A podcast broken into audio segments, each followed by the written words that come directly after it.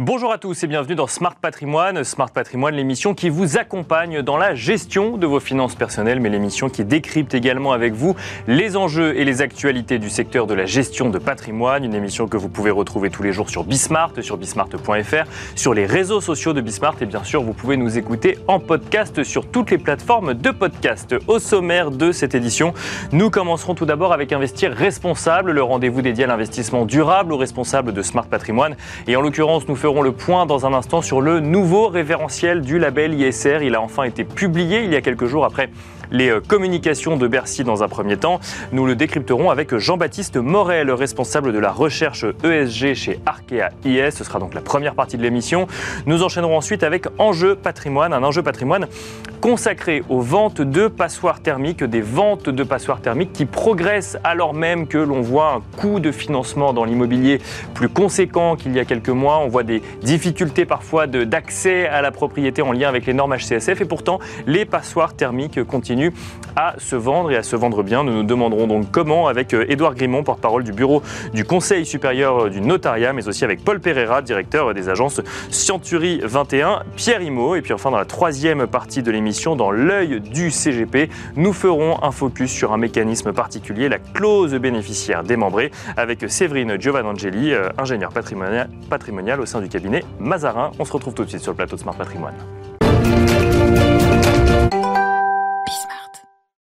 Et c'est parti pour Investir Responsable, le rendez-vous dédié à l'investissement durable aux responsables de Smart Patrimoine. Et nous allons aujourd'hui encore revenir sur une actualité que nous traitons depuis plusieurs semaines. C'est la nouvelle version du label ISR. Après avoir suivi les évolutions jusqu'aux recommandations du comité du label ISR, nous avons décrypté ensemble le communiqué de presse de Bercy sur le nouveau label ISR à venir. Et puis la semaine dernière, le référentiel du euh, nouveau label ISR a été publié et nous le décryptons aujourd'hui avec Jean-Baptiste Morel. Bonjour Jean-Baptiste Morel. Bonjour Nicolas. Vous êtes responsable de la recherche ESG chez Arkea IS. Alors le référentiel a été publié.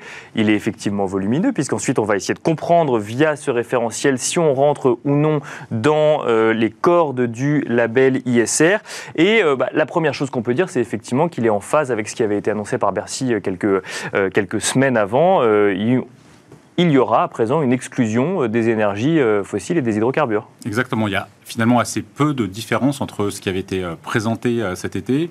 Euh, dans le, ce, que, ce que nous avait dit le ministre Bruno Le Maire, il parlait effectivement d'exclusion du pétrole. C'est bien ce qu'on va retrouver dans le label, dans cette nouvelle version, cette V3 du label ISR, qui sera applicable à partir de mars prochain pour tous les nouveaux fonds labellisés.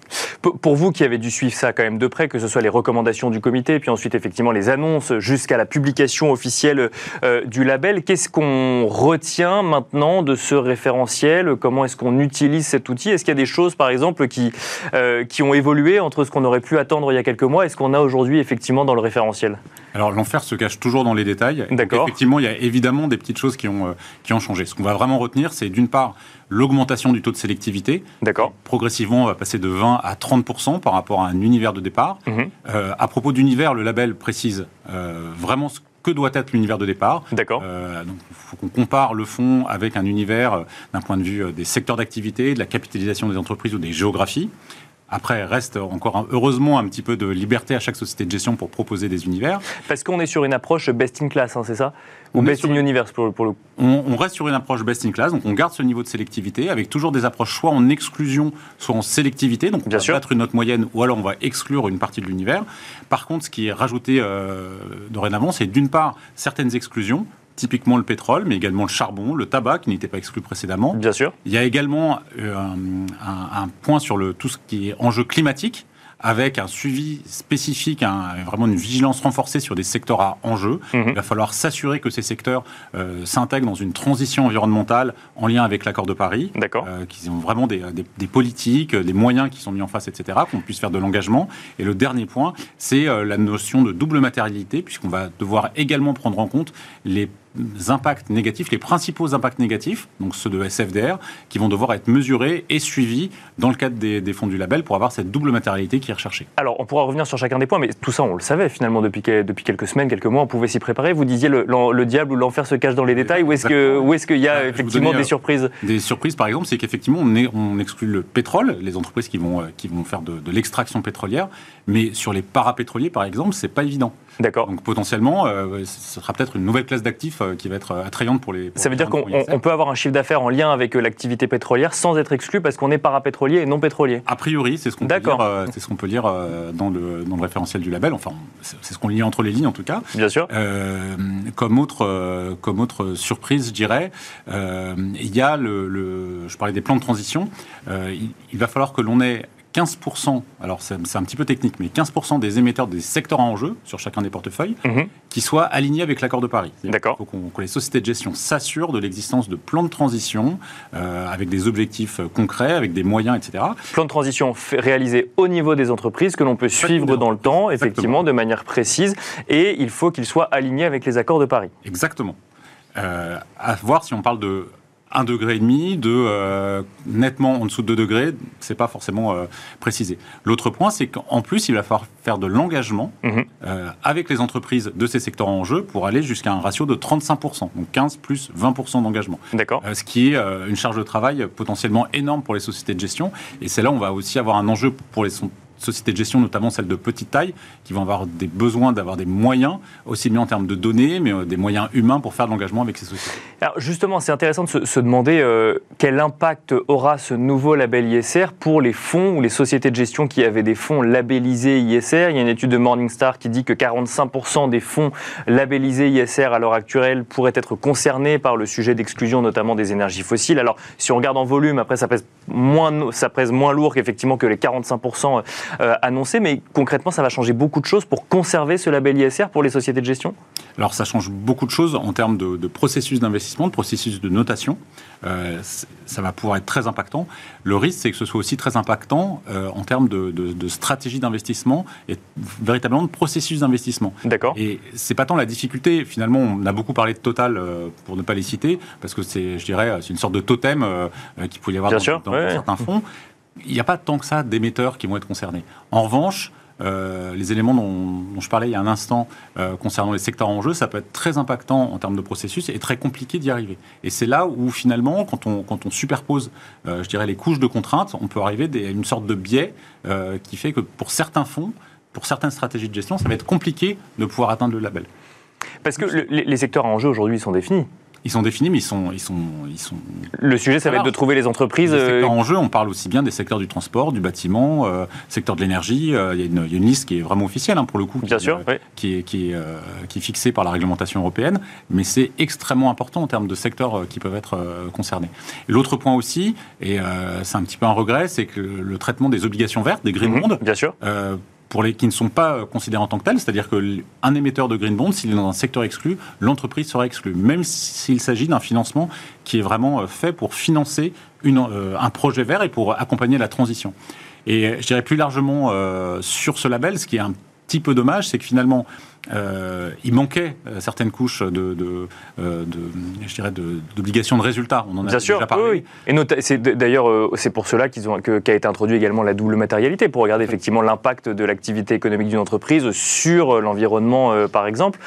Mais c'est un petit peu négatif. ce que vous regrettez. Ce que je regrette, c'est qu'on qu'on regarde l'impact sur le côté PAI, donc les impacts un petit peu négatifs. Bien sûr. En revanche, tout ce qui va concerner la part verte, euh, au sens de la taxonomie européenne, n'est absolument pas intégré, ni les notions d'investissement euh, responsable euh, qu'on avait, l'investissement durable qu'on avait pris, qu'on avait eu avec SFDR. Alors même que ce peut être une obligation euh, des contraintes de gestion pour certains fonds. Mais il y a euh, par contre cette, cette, vérification peut-être des plans de transition euh, des entreprises, donc en lien avec les accords de Paris. Quand on est un fonds, c'est facile. C'est on, a, on a les métriques aujourd'hui pour dire, pour déterminer si effectivement le plan de transition d'une entreprise va dans, le, dans la ligne des accords de Paris ou au contraire sort des accords de Paris? Alors, il existe différents référentiels, là encore, pour s'assurer qu'une entreprise soit ou non en ligne avec l'accord de Paris. Néanmoins, il n'y a pas une certification. D'accord. même il y a typiquement une certification qui s'appelle SBTI, qui donc les entreprises déposent leur plan de transition auprès de cet organisme, qui est un organisme onusien, qui est certifié. Néanmoins, on a les objectifs dans SBTI on n'a pas les moyens, donc ce ne sera pas suffisant vis-à-vis du label. Donc il va falloir avoir beaucoup de données, euh, beaucoup d'études, et donc ça va prendre du temps, de l'argent. Euh, à mettre en place dans le cadre du suivi de ces fonds. Je vous propose, Jean-Baptiste Morel, de revenir nous en parler euh, en 2024, puisque nous arrivons à la fin de l'année 2023, et essayer de comprendre un petit peu comment on met tout cela en place. Merci beaucoup, en tout cas, Jean-Baptiste Morel, de nous avoir accompagnés dans Smart Patrimoine. Je rappelle que vous êtes responsable de la recherche ESG chez Arkea Merci beaucoup, et quant à nous, on se retrouve tout de suite dans Enjeu Patrimoine. Et nous enchaînons à présent avec Enjeu patrimoine, un enjeu patrimoine consacré à l'acquisition immobilière de passoires thermiques dans un contexte de marché immobilier parfois un petit peu grippé. Comment expliquer que les passoires thermiques continuent à se vendre, voire même à se vendre un petit peu mieux qu'avant euh, Pour en parler sur le plateau Smart Patrimoine, nous avons le plaisir euh, de recevoir deux experts de l'immobilier. Paul Pereira nous accompagne tout d'abord. Bonjour Paul Pereira. Bonjour.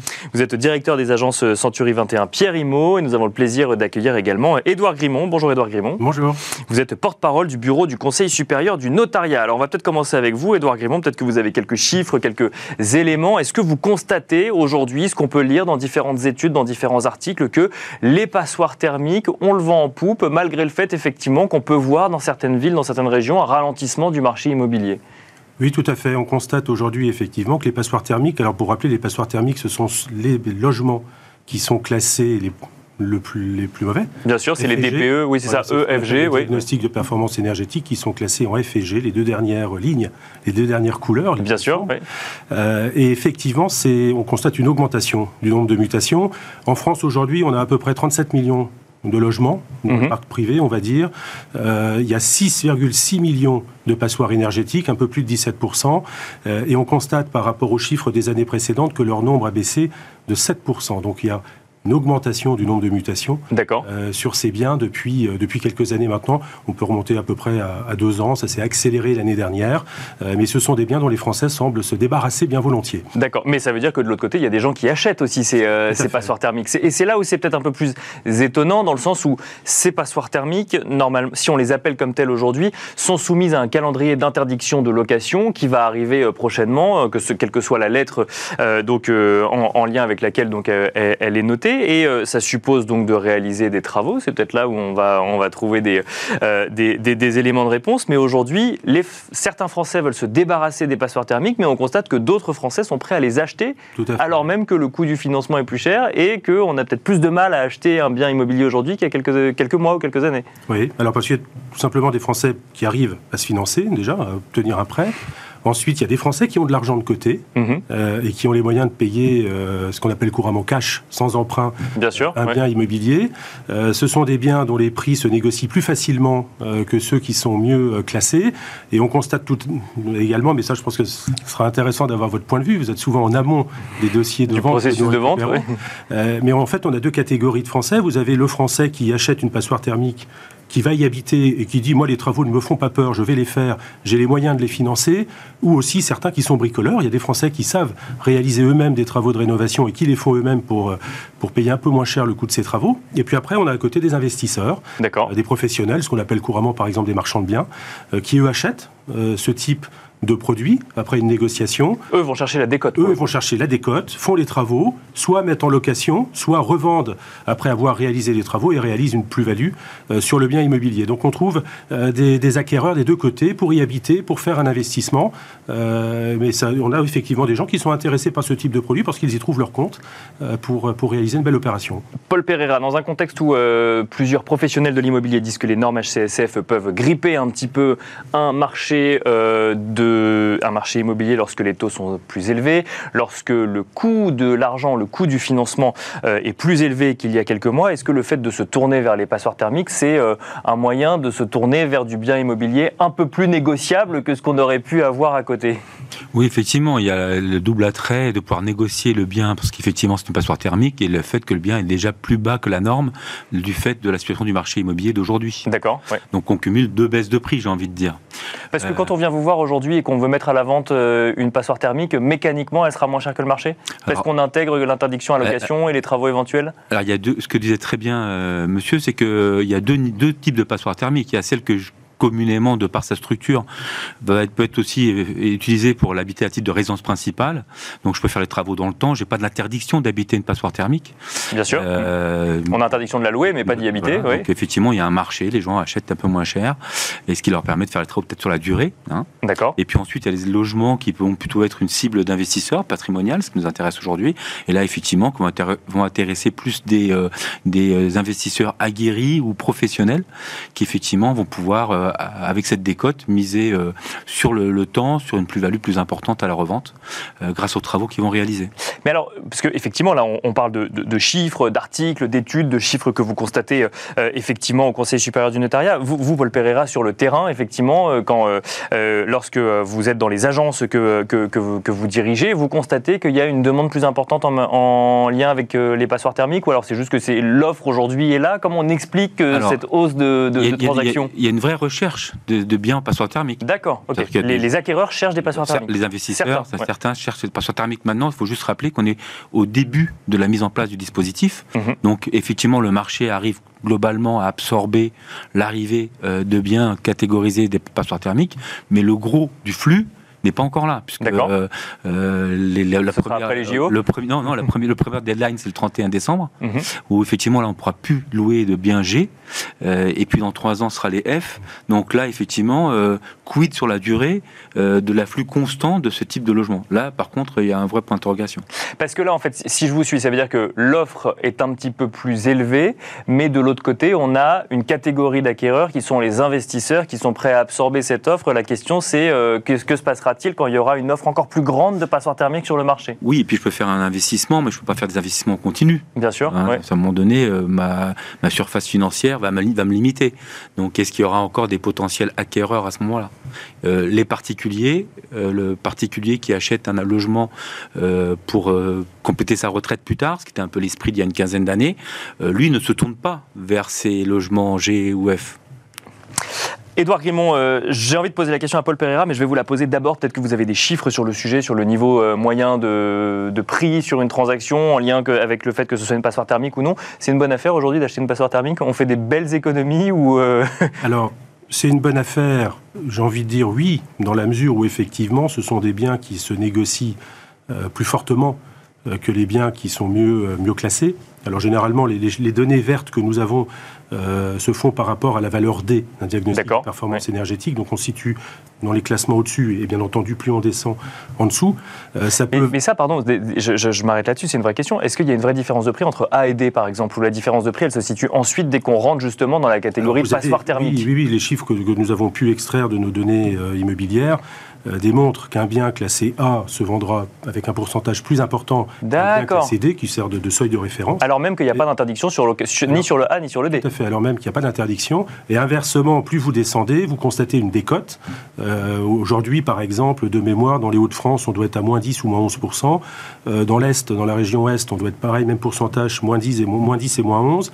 Euh, tout ce qui est Gironde, Aquitaine, euh, on doit être à moins 13 ou moins 14% de décote. Gironde, où je, si, je crois ne pas dire de bêtises, si, on a, si je dis qu'on a fait du x4 en termes de, volume de vente de passoires thermiques Oui, volume de vente et augmentation effectivement en, termes de différence de prix mhm. euh, également. En fait, comment dire, l'augmentation de vente des passoires thermiques concerne tout le territoire de manière quasiment homogène. Il n'y a que deux départements où ça s'est ralenti un petit peu et on, a encore du mal encore à l'expliquer.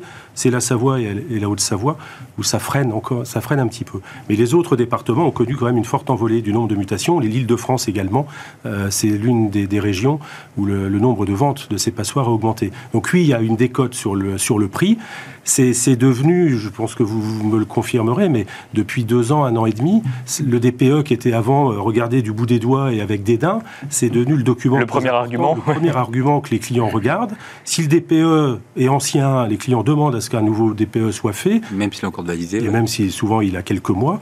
Et, et les gens discutent, ou les gens tout simplement euh, bah, ne, diront non, on veut pas. Mais ça, c'est intéressant. On, le demande quand le DPE Quand on va voir son agent immobilier et qu'on commence tout juste sa recherche ou quand on est devant le notaire? Non, ah le, DPE doit être présenté dès la, dès la communication sur le logement. Ça, c'est effectivement la loi. Après, effectivement, à voir si tous les vendeurs. Moi, j'invite tous les acheteurs, dès qu'ils visitent un bien, à le demander. parce que... On l'a systématiquement, il faut reconnaître qu'en général, on l'a en pratique dans quasiment 100% des dossiers. D'accord. Et, et d'autant plus que maintenant, les gens l'épluchent. Donc si le, DPE n'est pas dans un dossier, le client ne dira pas, les clients ne signent plus un compromis en blanc, c'est terminé. Et donc, et donc Paul Pereira, c'est euh, effectivement le premier document qu'on regarde aujourd'hui, après la visite, on bah, regarde le DPE. C'est la, première question avant de savoir à quel étage est le logement, j'ai envie de dire. Hein. C'est quel est le DPE ouais, C'est comment est-il classé ouais. On vous demande plus s'il est orienté sud, nord, est ou ouest, c'est quel est le DPE, e? D'accord. Après, c'est lié au fait aussi que la, dans les le budget des ménages, ou la location d'un logement, la partie énergie, a pris des proportions euh, inégalées. Donc euh, oui, c'est un vrai sujet.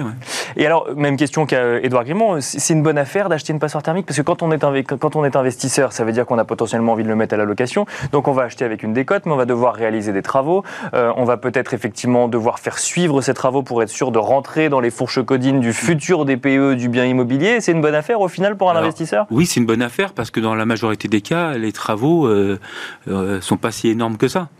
C'est-à-dire que euh, pour pouvoir classer un bien au moins E ou D, euh, souvent euh, mettre un système de chauffage efficace, des bonnes ventilations, un système de vitrage correct, une isolation intérieure minimum, vous permet déjà de, de comment dirais-je, de, de, mieux qualifier votre logement pour la, pour comment dirais, pour la location. de repasser en D et de se dire qu'on est tranquille pour les prochaines années, par exemple. Au pire, E, ça vous emmène jusqu'en 2034. On aura le temps de se poser la question, mais mais les, les travaux, c'est pas forcément une montagne. D'accord. Certains font le lien avec les euh, Jeux Olympiques en se disant que il y a beaucoup d'achats de passoires thermiques euh, qui euh, seront ensuite mises euh, en location pour les Jeux Olympiques et puis pour les travaux, on verra après. C'est quelque chose parce que vous constatez Parce qu'on n'est pas soumis à la même législation. C'est vrai, c'est vrai, c'est vrai. C'est-à-dire que le saisonnier n'est pas concerné par le, Mais bon, après, on n'est pas non plus sur la consommation de fluide hein, par l'occupant, donc fluide énergétique ou autre, parce qu'il n'y a pas, il paye pas son électricité quand il loue en Airbnb ou n'importe quelle autre plateforme. Donc oui, il y a une vraie sur la région parisienne, oui et les gens imaginent que effectivement, euh, ils vont pouvoir louer euh, euh, dans ces conditions-là. Et quid de septembre 2024 Justement, question à, tous les deux. Est-ce qu'aujourd'hui, si on veut chercher de la fluidité dans le marché immobilier, c'est du côté des investisseurs locatifs, des passoires thermiques qu'il faut chercher ou c'est une vision peut-être un petit peu trop caricaturale de ce qu'on voit aujourd'hui concrètement en termes de transactions? Alors, la question qu'il faut se poser, c'est quel est l'objectif du dispositif? L'objectif du dispositif, c'est d'améliorer la qualité de l'habitat du territoire. Bien sûr. Aujourd'hui, lorsqu'un particulier met en vente son logement D, il le fait pourquoi? Parce que beaucoup d'entre eux n'ont pas les moyens ou la compétence technique de suivre les travaux ou de faire les travaux. Contrairement à ce qu'on peut imaginer, euh, tout le monde n'a pas les moyens de faire les travaux. Donc, euh, est-ce qu'il ne faudrait pas avoir un système particulier pour le propriétaire qui souhaitent conserver sur le marché locatif, ce qui est important pour l'habitat en France, de garder un, marché locatif dense, euh, des dispositifs qui lui permettent de réaliser des travaux avec des, des prêts éco, énergétiques euh, euh, qui lui permettent de, pendant un an, faire les travaux et puis de le rembourser plus tard, avoir le temps de encaisser des loyers pour les payer. Enfin, un dispositif simple ou des décalages en cas de, prise en charge en partie du, du, prêt, je ne sais pas, avec comme les TVA à 5,5 ou 10 ou 20% pour les promoteurs. Enfin, je pense qu'il y a peut-être une incitation à faire à ce niveau-là pour que les personnes gardent leur logement et fassent ces travaux parce que c'est important d'avoir du locatif. Edouard Grimont, quelques secondes avant qu'on finisse. Sur, ben, euh, c'est une question de, je veux dire, de, patrimoine. Euh, aujourd'hui, on sait que c'est de plus en plus compliqué de construire en France. Hein, on le ressent aujourd'hui, le neuf est quasiment à l'arrêt. Le besoin de logement en France en 2050, on l'a déjà atteint. Il faut, entre, j'allais dire, juste rénover le parc existant et le, sortir de cette notion de, de passoire thermique. Euh, il faut inciter les clients, alors à l'occasion des ventes bien sûr, mais à l'occasion des donations, à l'occasion des successions, parce que les clients nous interrogent régulièrement euh, sur ces problématiques-là. Euh, donc il y, a un, véritable enjeu de, de rénover ce parc. Et ce qu'on constate aussi, c'est que l'ANA et ma prime rénove notamment communiquent davantage. Pendant un certain temps, il y avait un flou les aides, les subventions étaient éclatées à droite et à gauche, alors que là, c'est plus centralisé et je pense que ça gagne en lisibilité. et ça facilite peut-être la vie des, investisseurs. Merci beaucoup, Edouard Grimont. Merci, Paul Pereira de nous avoir accompagnés dans Smart Patrimoine. Et quand on, on se retrouve dans l'œil du CGP. Et pour finir cette émission, bienvenue dans l'œil du CGP. Nous allons euh, tenter de décrypter ensemble la clause bénéficiaire démembrée avec Séverine Giovanangeli. Bonjour Séverine Giovanangeli. Bonjour Nicolas. Vous êtes ingénieur patrimonial au sein du cabinet Mazarin. Alors qu'est-ce que c'est que cette clause bénéficiaire démembrée dans le cadre d'un contrat d'assurance vie, donc j'imagine? Exactement. Alors c'est une clause qui va être un petit peu différente des clauses bénéficiaires type qu'on va trouver dans, dans, une assurance vie, hein, qui est euh, en général mon conjoint, non séparé de corps, à défaut mes enfants, nés ou à par parts égales, etc. Bien sûr. La clause type. Qu'il ne faut jamais euh, Alors, mais laisser telle qu'elle et toujours revérifier quand même au cas où. Exactement, il faut qu'elle soit adaptée euh, à chaque souscripteur, hein, à, sa, à, à, ses souhaits de transmission surtout. Donc ces clauses type, en général, comme vous le dites Nicolas, euh, elles parviennent en fait à protéger le conjoint survivant, mais elles vont éliminer les enfants de la succession ou du moins des capitaux qui vont être transmis par le biais de, de l'assurance vie. Et c'est là qu'intervient une clause bénéficiaire démembrée. Pourquoi démembrée Alors exactement. Euh, la clause bénéficiaire démembrée, elle va permettre, elle, à l'inverse, de faire une double succession. D'accord. Donc on va commencer par euh, transmettre le patrimoine au conjoint et ensuite aux enfants qui ne seront donc pas écartés de, de cette succession. D'accord. Ça veut dire que quoi? On divise le patrimoine en deux ou d'abord on le transmet à l'un et ensuite à l'autre?